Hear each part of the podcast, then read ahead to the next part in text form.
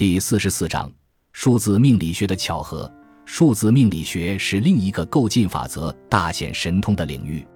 数字命理学的一大表现是，运用不同的公式可得出相同的数字。这样的巧合导致人们认为事件发生一定另有原因。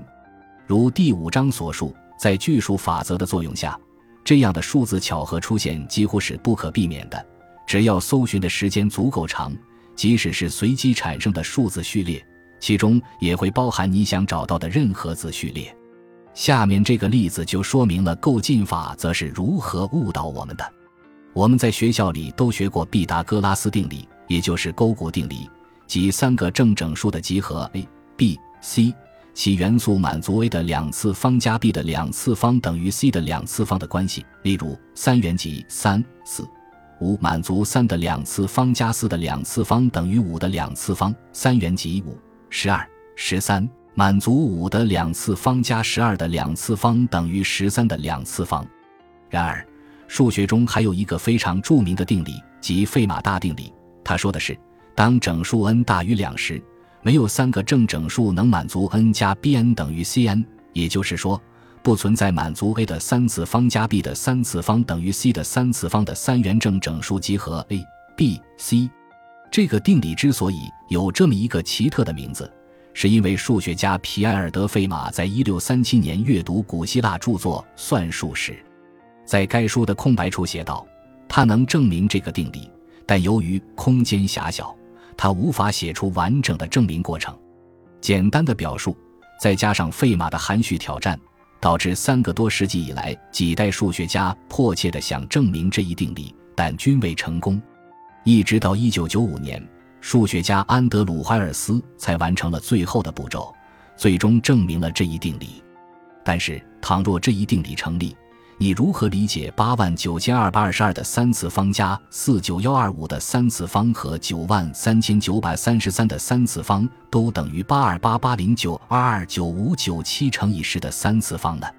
这似乎表明三元集八万九千二百二十二、四万九千一百二十五。九万三千九百三十三满足八万九千二百二十二的三次方加四九幺二五的三次方等于九万三千九百三十三的三次方，这有违非马大定理。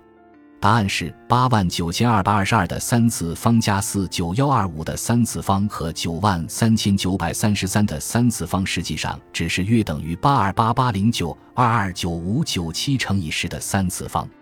八万九千二百二十二的三次方加四九幺二五的三次方的精确值是八二八八零九二二九五九七点一七三乘以十的三次方。九万三千九百三十三的三次方的精确值是八二八八零九二二九五九七点二三七乘以十的三次方。虽然这么大的两个数字仅相差六十四，已经足够接近了，但它们并不完全相等。这也意味着安德鲁·怀尔斯可以松一口气了。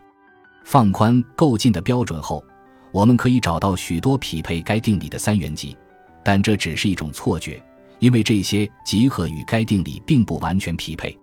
不同的领域内有很多近似数字，其中的一些相当玄妙，比如拉马努金常数，其表达式为即等于二六二五三七四幺二六四零七六八七四三点九九九九九九九九九九九九二五零零。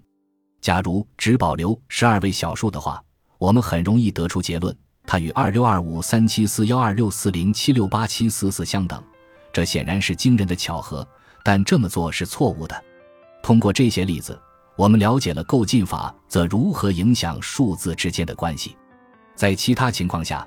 匹配源于实物的属性。其中的一个范例来自金字塔学领域。一八四六年至一八八八年，担任苏格兰皇家天文学家的查尔斯·皮亚奇斯麦斯在《大金字塔揭秘》一书中描述了吉萨大金字塔各方面的数据与天文测量值之间的关系。例如，他声称，若以英寸为单位衡量的话，吉萨金字塔的周长等于一千年的总天数。做足够多的测量，把得到的测量值与足够多的天文数据进行比较。就能找到巨数法则和查看别处效应的用武之地，再加上构进法则助阵，一些巧合就必然出现了。不幸的是，一八八零年，威廉马修·弗林德斯·皮特里对金字塔做了更精确的测量，他得到的数据要小于斯麦斯的。斯麦斯曾经对耶稣基督再度降临人间的日期做出过预测，不过与其他人做出的预测一样，他的预测也被证明是不准的。感谢您的收听，喜欢别忘了订阅加关注，主页有更多精彩内容。